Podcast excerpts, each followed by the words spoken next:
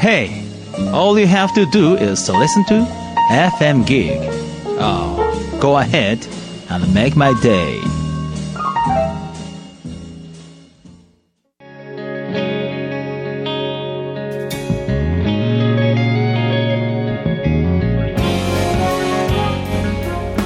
森日和のワトセトラジオ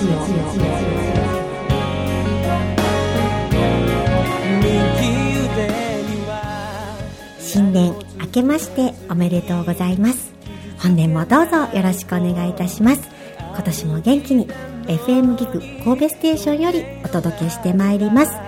ビリーさんおめでとうございます。どうもでございます。わあ新年1回目の1回目です。はい、はい、放送でございます。今年もよろしくお願いします。よろしくお願いいたします、私1月7日はですね、うん。実はあの結構印象深いと言いますか、はい。あの昭和天皇様がうん。ご崩御なさった日なんですよそうですね,、ねはいはいはい。なので1月7日になりますといつもあの昭和天皇様のことを思うんですけれども、はい、そのような日に今日は放送をさせていただけるということでありがたいことだなと思っております、はい。はいいやなんか懐かしいような気がしますね。いやもう2つ前ですからねねえ昭和がです本当に。はねですのでははい。もうそんな前ってやけどなんか懐かしい感じがしますね。そうですね、はい。うん、時が経つのが早いのでですね、はい。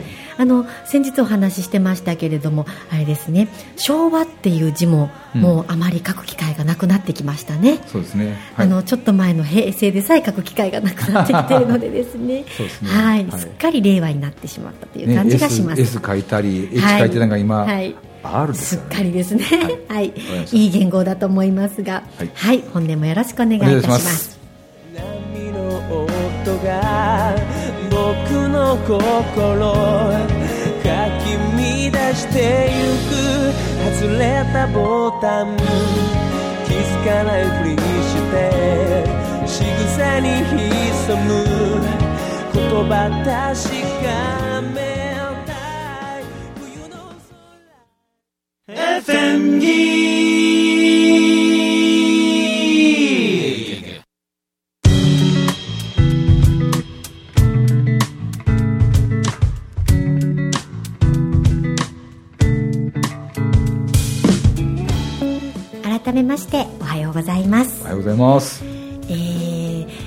新年ですからね、はい。やっぱり今年の抱負的なものをですね。抱負ね。お話はいししたいかなと思うんですけれども、はい。はい。はい。あのビリーさん今年は何か始めようとかあるんですか？いろいろねえ？ずーっと3年ぐらい何もこう積極的に僕動いてなかったんですよ、去年のはい。11月ぐらいからちょっと仕掛け出して、はい。まあ、正式には僕あのどうしても僕の新年っていうのは1月1日よりもうん2月の3日からなんで、まあ、この1月2月にちょっといろんな準備をしてトントンいろんなことやっていこうかなと。じゃあそれが聞けるのは2月ですか？や別に今も大丈夫ですよ。えー、何ですか、はい、いろんなことやっていきたいんですよ。今までやってきてて、はい。ちょっと停滞してたことをもう一回やり直してみたりとか、はいはい。新しいこと、はい。試みもやってみたいなっていうことも何個かあって、えー。はい、ちょっとまあじゃあ一つ目は？一つ目は今までちょっと停滞してた、はい。僕がいろいろやってる講座関係セミナー関係、はい。学校関係を、はい。この23年かけていろんな人に任せてきたのね、はい。でその任せてたやつをもっともっと飛躍するように、はい。この2月以降はもっと積極的に動いていこうと思ってます。あもうビリーさんがリーダーとしてですか、まあ、リーダーというか僕がそこを任せてるので、はい。その任せたところに僕が客観的にコンサルティングをするという。なるほど、そうですか。その動きと、はい。でね、ずーっとねこの3年ほとんどやってなかったんですけど、ええ。今年ずっとやりたいなと思ってることをを2月からやりたいのは、はい。たたくさんの方とのはい。コラボレーションしたいんです。えー、あの特にね、はい。講演会じゃなくてねどんな？はい。トークライブしたいんです。それ面白そうですね、でそれも別に会場に来る来るだけでなくて、はい。オンラインでやってみたりとか。いいですね、今オンラインサロンがすごく人気がありますもんね。そうですね、はい、やっぱり手頃なでその場所に行かなくてもいいという、そうですよね、うんうんうん。あそれは面白いですね、はい、そうなんですよ。なるほど。じゃあきっとあれですね。今までのあのしてきたことを、うん。さらに、まあ、加速させるですとかブラッシュアップするっていうことが多いですかね,、そうですね。全く新しくっていうのは全く新しい試みにしようと思ってるのは、はい。講演会とかそういうのになってくると皆さんの前に舞台に立ち、はい。でいろんな質問とかちょっとこのテーマにちょっと2人話してくださいってうんやってたんですけど、僕自分の真骨頂っていうのはこのラジオと一緒で、ええ。打ち合わせも何もなく、はい。パッと会った瞬間になんかパッと話がこう席前になるんですよ、ええ。そこから本当に自分たちが普段から感じてることそんなのをこう本音でぶつけ合ったやつをみんなでこう分かち合っていってはい。先見ていこうかとかってはいいうはい。のをどんどんやっていきたいんですよ、なるほど。それはいいですね、はいいや私も実はそういうことも私もそんな能力はないんですけれども、うん。ただやっぱり人とのご縁をつなぐことによって実現可能なものがあるかなと思っておりまして、その一つが、うん障害を持った方々への支援なんですね,、あの重度の障害を持った方々って、うん。自分が思っていることとかを伝える手段を持っていらっしゃらなかったりするので、どうしても、あのー周りが判断するよりもっとおできになることがあるのに気づけないっていうことがあるんですね。うん。ただあのご縁あってですね、うん。あそうそう昨年ゲストで来てくださった、ん。あのティーチャーのお二人おのー。はい。あのお母さんうんとお話ししてましたらですね、あのたまたまあるイベントがあるということで私お邪魔してまいりまして、はい。それがあの視点入力のイベントだったんです。視点入力。視線入力。ああ先入観はいびっくりした。はい、ごめんなさい。はいはい。あの目で目が少しでも動けば、うん。あのそれをパソコンを通して、うんあの考えていることを伝えることができると、うん。言葉が話せなくても。本当ねなんとか博士っていうのをやってたんですね。えー、なああの私が知ってるのはですね。アメリカのはい。あそうですか。あそうそうそうそうだと思います。はい、私あそうそうそうあのえっとそうですよね。障害を持ちながらそうですそうです。その方です。研究されてる方はい。あの日本ではですねあの島根大学の伊藤助教授という方がですね、あのすごくまあ第一人者として、はい。あのそういった、えーコミュニケーションツールを持たない方々に対して、うん。コミュニケーションツールとしての視線入力をはい提供することによって、あの相手が何を言いたいのかを聞くことができ、うんうんうんそれが仕事にも生かすことができるということをなさっていらっしゃるんですね。でそのイベントに行った時に本当にこのツールがないことが怖いなと思ったんです。うん例えばあの一つ事例でおっしゃってたのはこの子は目が見えないと思ってたっていう障害を持った方がいらっしゃって視線入力の機械を使うことによって、目がちょっと動いてるんですよね。それで、あの目が見えてることがまず分かったと。あそうか。もともと目が見えてないと思ってたそうなんです。思ってしまってたわけですね。反応がないので、はいはいでも見えてたんです。はい。あのちゃんと図を追うんですね、うんうんで追ってくださるから見えてるしあの分かってることも分かるっていうことがあうんってこれ自分に置き換えてみますと自分は分かってるのに、うん。みんな私が見えてることも気づいてもらえない伝えたいことも分かってもらえない一生ってすごい苦痛だと思うんですね。うん。そう大変だと思います本当怖いもうノイローゼになると言いますか、それにいう状況の方々がおそらくいらっしゃるんですたくさうん。んだからこそこういうツールを使っていきたいんですけど、びっくりしたことにですね、まあ、もちろん判断基準が必要で今のルールもあられるんだと思うんですけれども、行政の方々はやっぱり効果があるかないかわからないもなないものに対してお金を出してもらえないんです、はですからそのツールがあると子どもたちが例えば字の勉強ができたり、うん。ひらがなを覚えることができたりですとか、そうすると文字を追って意思伝達することもできるようになりますから、うん。あの文字を知っていて、うん。それにを追うことによって意思伝達ができるっていうことであれば、ん。出してもらえるんです行政からお金がですね、うん。でもそもそもひらがなを知ってないとうん。使えない、この機会を活用できないっていうことから、うん。あのひらがな知ってないと今のところ助成していただけない状況なんですね。はあ。でもひらがなを学ぶためにこれを使いたいんです。はいわかりますそれなのにうん。ひらがなを知ってないと出してもらえないんです、卵とひょう問題だね。そうなんです、なので、あのーひらがなを学ぶために、出してもらうためにお母さん方が方がですねその高いお金を出すことができない場合に、ちょっと今いろいろ考えてまして、あのーある場所に何台かリースリースのその機械を持っておくと、うん。であの何ヶ月かそのリースの機械を使っていただくと、うん。そうするとその機械を活用できるということを行政の方にも見ていただけるので、うんそうすると使えますよね、うん。ということはこのお金は生かされますね。活用してもらえますね。っていうことで出てきたらその時からご自身の機械を使っていただいたらいいと思うんですね。それまでのリース物件があるといいねっていうことで今動いてるんですけれどもその障害を持った方々の可能性っていうもの、うんそして人は本来働くことって喜びだと思うんですね、うん。働けるってすごく幸せなことだと思うんですね、働く場があって自分が頑張れば人が喜んでくださるっていうこと、そういうこともそういうことを味わえなくいらっしゃるのがまた障害を持った方々だと思うんで、特に重度の方は寝たきりでいらっしゃったりするので、うん。でも視線入力を生かすとですね、あの実例として例えばあの目で似顔絵を描いて差し上げて似顔絵入りの名刺を作ってくださったりとかっていうことができますとそれが仕事になると思うんですね。で今ありますのは例えばお話しできる障害を持った方ですとベッドの中にいながらもですねベッドにいながらも例えば接客できるロボットがあったりですとかうん。そうするとあの接客のお仕事ができたりっていうこともあると思うんですね、でですのでもっともっといろんな可能性を広げていけるようなことをしていかないといけないなと。私はですねあの働きたいという気持ちがある方に働ける場を作るっていうこともすごくしたいことですし、頑張る人努力する人頑張りたい人が頑張れるっていうのが大事だと思っていて、頑張りたくない人を応援する時間はないんです。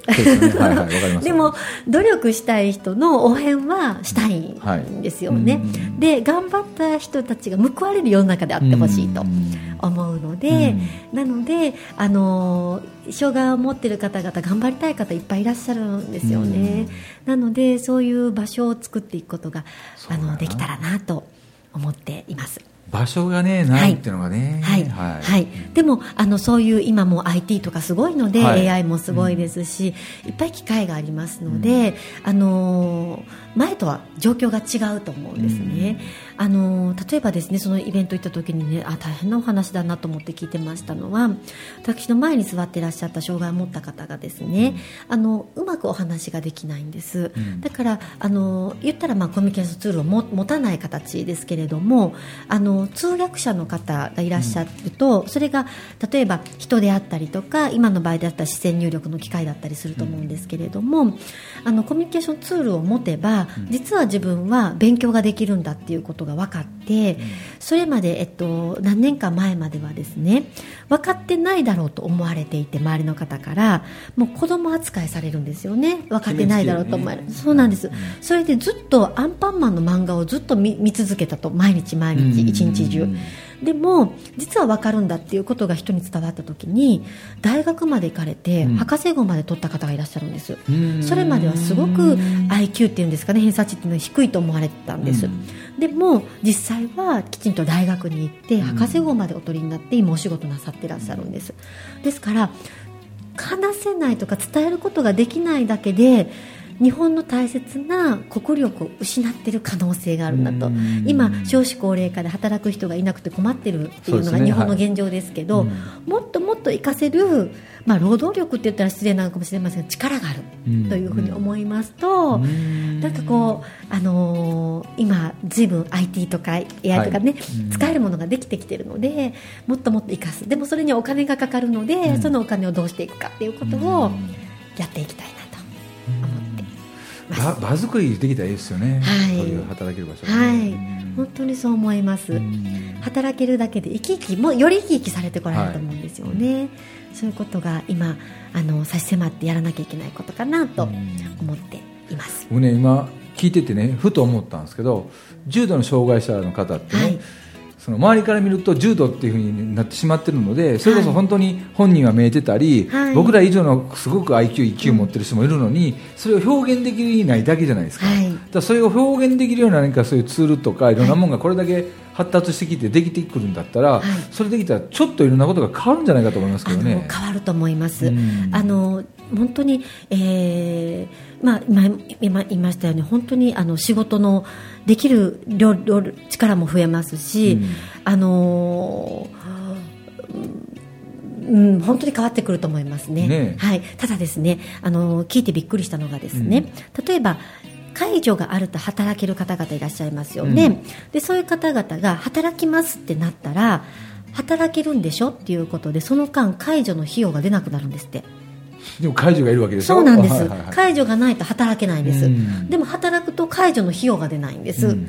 なので2人で働いて生産性を上げていくようなこともできれば働けるんですだからやっぱりね今仕組みもね考えないといけないなっていう時期かなと今の仕組みをですね。めちゃくちゃ矛盾してますもんね。そうなんですよ、まあ、やっぱり仕組みが古いんだと思うんですね、うん。ここまであの機械とかを使うことによってコミュニケーションができたりっていうことが想定されてない時代の仕組みなのかもしれなはいいですね、よくわかりますね。うん。はだから今本当にあの、ま、もっとできることあるのにと思ってムズムズされてらっしゃる方もいっぱいいらっしゃるんじゃないかなと思ってですね、あなんかね、はい。本当今こんだけす発達してるんで例えば頭にちょっと色つけてその人の脳波からね、はい。考えてること思ってることをそれって電気信号だから、はい。それを言葉に置き換えて出すっていう機会も出てきたっていいと思うんですけどね。あのーそういう機械を使った時に、やっぱりあの読み取る人が大事らしくって、うん。あのほ例えば本当に重度の方だとほんの小さな目の動きとかなんですね、なのでこの人だったらこの機械を使えばもっと伸びるとかもっと活性化するっていうことが分かるのも読み取る人がいないといけないっていうことでうん。今あのやろうとしてるのはですねそういう読み取れる人たちが何人かいらっしゃるんです、でもそれをお聞きすると本当に日本に人数が少なくって、うん。一県に一人いるかいないかとおっしゃってたんです。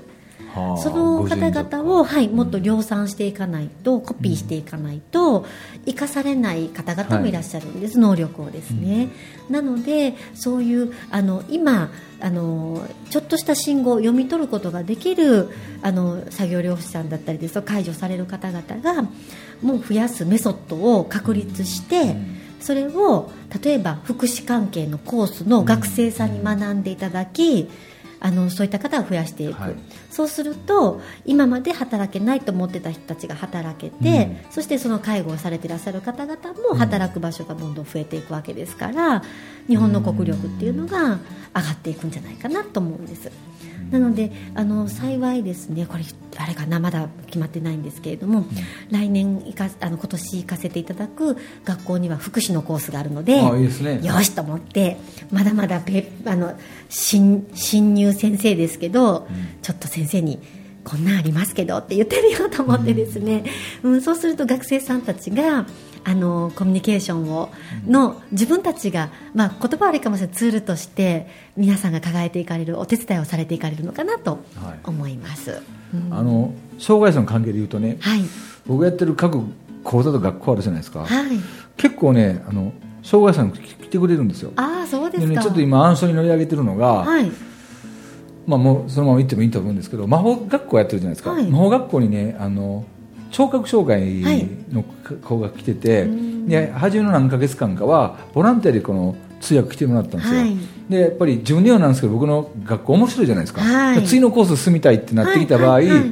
結局ちょっとなんですかランクも上がってくるし行くと、はい。結局その通訳に来てくださる人が段取りできないんですよね。ああそうなんですか。そうなんですよ。ほんで逆に言うと学校うちの方でその通訳の人雇ってもらえませんかって言われてもそんだけの予算もうちもないし、はい。なんかそういうねちょっとしたこう聴覚障害の人視覚障害の人用の、なんか公的にこうボランティアみたいなんじゃなくてもいいと思うんですけどなんかそういう機会なり人がもっと育ってほしいなと思うんですよ。あのランクが上がると、うん。あの例えばそのいう通訳のしてくださる方の、えー費用が出ないんですか？そうなんです。あそうなんですか。うん。ということはあの入門編とかだと出るんですねでっていうかそういう費用は、まあそのまあ参加費も安いですし、はい。でそういうところだったらその行政からのある程度ボランティアがあるんですけど、はい。例えばその次のコース行こうと思ったら、はい。まあ、場所も地元じゃなくてちょっと遠いじゃないですか。なるほど。でそうなってくるとその例えば、うん、どうしようかな。神戸でやりますって言ってて、はその人が例えば北海道の人だったら、はい。北海道の通訳はつこうつ連れてこれませんよね。ん。だから各ね市町村でそういうなんていうんですか聴覚障害視覚障害の方の、はい。えーサポートしたり通訳する人っていうのがいるみたいで全部二段決まってないんですよ。なるほど、ということは一つの団体で通訳さんをかかるの大変なので、そういう勉強会にあの派遣できるところがあるといいですね、なんかね。うん、それでもまあ費用はかかるんですよね、なるほど。いやあのー私はそういう仕組みをですね、あのーふるさと納税とかでですね、うん。あのー補えないかなというふううんに思っていてですね、そうするとあのーえー困ってる人たちが費用の面も気にしないで、えー勉強することがはい。できるんじゃないかなと思うんですよね。でね今僕が考えてるのは、はい。大きなテレビの画面。うん。今あるじゃないですか安く。もうはい。だいぶありますあります。でそれをボーンと僕セミナー会場のところに出しといて、はい。ね、下にテロップでね、はい。字をゆっくりまあゆっくりだ、あの打てる人いらっしゃいますよね。そうそう。早く打てる人いるので,、はい。で聞くとねその聴覚障害の人は字はわかるじゃないですか、はい。だから通訳を高いんだったらそういうのいいですね、それだったら誰早打ちできる人だったら誰でもいいわけですよね。そうそうそうそうそう。通訳の方じゃなくてもですね、でそれぐらいだったらはいはいはいはい。結構あの事務仕事やってる方なんて、はいはい。ブラインドタッチでできますできますもんね。そういう人たちに来てもらったらね。先生もねちょっとゆっくりめにお話しくださるとかね意識すれば全く問題ないですよね、はいあそれもいいですね。ただねだからそうなってくるとパソコンと大きい画面というん。ろんなもん必要やけども、僕なんかそんなんでやっていくとね、はい。僕とかひよりちゃんとかはいやってる仕事にてくるじゃないですか、うん。で結構ねやっぱりああいう、えー聴覚障害視覚障害の人たちも、はい。やっぱり僕たちの話をとても楽しみにしていただいてる人が多いんで、い。やこの前すごかったですよ。ある保育所の保護者会で講演させていただいたんですけれども、あのー来てくださってたんですその通訳さんがですね、はい。であのお耳が聞こえない方も私が話していることをもう即座に、うん。あの通訳してずっとくださってるんですって、あの私は、まあ、そこにいないのであの一緒に行ってくださった方が見てくださったんですけど、結構私早口なんです、うん。でもわーっとこう全部全部一言一句通訳してくださってるらしくって、可能性広がりますよね。ですよね。障害を持っていらっしゃっても勉強できる可能性がですね、それって大学とかどうされてるんですかね？わかんない。それで僕さっき言ってた、はい。今年やってなかったことやりたいことの一つに、先週やったかなんかでオンラインサロン払ってる、はいはいはい。オンラインサロンって言い方したくなくて、はい。あのオンラインセミナーオンライン学校みたいな形にしておいて、はい。でそういう聴覚障害の子のための、うん。特に人にゆっくりテロップを出すとかはいそんな感じのことをやっていきたいなと思ってるんですよ。いいですね、それは助かられると思います。ねえ、うん。今回ね本当うちの学校にうん。一人の女の子が来ていただいて、はい。それに直面した時に今日この話だったんで、はい。そうね。あいけますよね。でもそれはいけると思います、モニターさえあればね、うん。早打ちできる方結構早いですからね。早いですよね、うん。でうちの母親はね、はい。本として84なんですよ、はい。もうだいぶもう老人性難聴になってきて、あーはい。はい、でゆっくり大きい声で言ってくれて分かるからってはい言ってた時に、はい。ある日僕電話かけたんですよ、はい。で電話かけたらちょっと電話機のボリュームを自分が自然に下げとったんでしょうね。はい。でそれなくても、老人性難聴じゃないですか、はでも分かった。あ後で切るわーってでっかいくれて、はい。かけるわーって言って切っておいて、はい。すぐショートメール送ったんですよ。はい。だら OK って書いていたんですよ、はい。だから結局字で見た方がはい。分かる人もおるんやなってよく分かってね。はい、特にお耳が悪くていらっしゃる方は字の方がいいですよね。ね。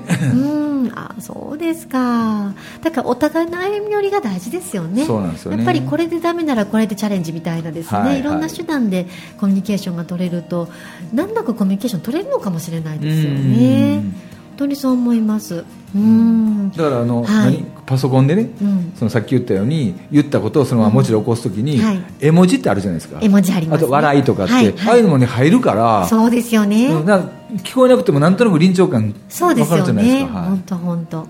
あの今私たちあの観光のお仕事もさせていただくので、はいはいあのえー今のえー今のって言いますか世界文化遺産ですとか、日本のその伝統的な建物をうん。勉強の場にしていきたいんですね、はい。子どもたちがそこで実際に現場で学ぶというだから机の上だけではなくって、うん。あの体験体感を持って勉強する場に変えていきたいんですが、そういった場所ってやっぱりバリアフリーではないんですね、はいすね。なのでやっぱり車椅子の方とかは、そこに行きにくい現状があると思うんですが、それもですね私たち連携取らせていただいている福祉タクシーの方はですね、福祉タクシー、はい、福祉タクシーのあのタッシーさんっていう方がいらっしゃいましてね。福祉タクシーのタクシーさん。タッシーさん、ははい。い、タッシーさんあのと今あのちょっと前まで YouTuber のようにですね人気のある YouTube されてらっしゃったので今はしてないとおっしゃってたんですけれどもあのタッシーさんすごく歴史を詳しくてうん。もともとタクシーの観光タクシーの運転手さんなので、うん。詳しいんですね、うん観光地について。うんでその知識を生かしながらある時どんな方にもこの素晴らしい文化のところにお連れしたいと思ってうん福祉タクシーをお始めになったんです。今フリーでなさっていらっしゃるんですけれども、その方はそもそもそういった歴史的な建物っていうのはバリアフリーにはなってないものだからっていうことで、近くまではもちろん車椅子が乗れるタクシーで連れてってくださるんですが、うん。そこからはですねタッシーさんが解除してですね、あのバリアフリーじゃなければですねあのおんぶしたりなんなりしてですねお連れしてくださるっていう方がいらっしゃってさすがに女性はいろいろ触りがあるでしょうしお手洗いもついてって差し上げることができないので女性のお客様に対してはやはり誰か看護師さんを手配したりということにはなるんですが男性の場合は大概大丈夫ですっていう感じでですねお連れくださるっていう方もいらっしゃるのでやっぱり障害を持った方に観光とかうん。文化の勉強とかお連れして差し上げたいですようねん。そうなんですよ。はいそあそうやな。歴史的な建物って本当バリアフリーどころか、はい、はい。もう難しいですよね、特に今の我々の、ね、年代というか、我々の身長やいろんなものに合ってない建物多いですから、はい。はい。そうなんですよ、はい。なので難しいんですが、うん。でもあの大人数だと難しいと思うんですけど、あの少しの人数で、はい。あの元気な人たちがその体力のある人たちが協力すれば、あの連れてって差し上げることも難しくはないのかなというふうには思いますね、うん。あのバリアフリーの話になったので思うんですけれどもね、はい。あのちょっと違う話なんですけど最近あの子どもたちの遊具を安全に安全にしようとする傾向があると思うんですね、うん。あれはかえって安全じゃないなと思っておりましてうん。あのちょっと危険にしておかないと注意しないんですよね、安全だと思ってると注意しなくなるのでかえって転ぶんですはいはいはいなのであの私はですね子供さんたちでお足が悪かったりして歩けない方もいらっしゃるんですけれども、体ちっちゃい子供たちは腕が大丈夫であればあのハイハイしてる子供たちもいるわけですから、うん。0歳さんとかだとですね、あの多少凸凹の中で育ってあの車椅子使えなくても体がちっちゃいと手が手の力があればですね移動したりできると思うんですね、うん。なのでちっちゃい子までバリアフリーっていうのも時と場合だとは思うんですが、はい。逆に凸凹の方がいいんじゃないかなと思ってるんですね。そういう方はね、うん。はいはい。大人になりますとやっぱり体も大きくなるので、うん。手の力だけで移動できなくなるのである程度バリアフリーにしなきゃいけないところもあると思うんですけど、うん。あの子供たちはもうあのもう地べたで あのあ走は走り回ってというか、はい、張ってですね遊んだらいいんじゃないかなと思っていてですね、だからそのバリアフリーにしなきゃいけないことをしなきゃいけないところとしなくていいところの分別も、はい。なんかこう対極感を持って、その場だけではなくて本当の子どもたちの将来を思った時にどうなのかっていうことを考えて作っていくことができたらいいなと思いますね。なんなんでしょうね。やっぱり障害の者の方が増えたんでしょうか。それとも障害者さんの方々がもう一個性としてどんどん外に出てくる人が増えたんでしょうかね。どうなんでしょうね。ねうーん。ただ可能性がある方々の可能性はあの広げて差し上げたいですね。住んじゃダメですからね。本当にそう思います。うん、なのであの機械一つ、人の手一つで済むんであれば、はいなんとかしたいなと思そうですよねいますいね。やーひろりちゃんはこの2020年広大ないやいや、こんな、本当にささやかなことしかできないんですささやかが、とかすごいですよそれは。できることだと思うんです。そうですよね。なので頑張りたいと思っておりますよ。ぜひにこの放送を聞いて、うん。このリライト、ね、打つのが早い人あ、ぜひね教えていただいたらぜひ教えてくだねさい、うん。はい、連絡いただけたら、ね、それでね、ひろりちゃんの講演とか僕らの講演をね、はい。画面上にバッと打ってくれたら、はい。多分オンラインや、はい。その画面を見てらっしゃる方がね、あはい。あって思うと思うし。いや本当ですね、いろんな方に聞いていただきたい話をしておりますので私たちなので。で僕らのね、はい話を聞くだけじゃなくて字としても見ていただいたら、はい。より入りやすくなるんじゃないかと思そううんでね。ですね、はい、そうですね。耳が聞こえない方だけじゃなくてですね。そうなんですよ。あいいですはね、い。視覚からも入るんで。本当ですね、じゃあ今年はまず一つ私はそこを頑張ってまいりたいと思っておりますのでわかりました。皆様にお力添えいただけたらと思っております。本年度もよろしくお願いします。よろしくお願いいたします、はい。今日はどうもありがとうございました。ありがとうございました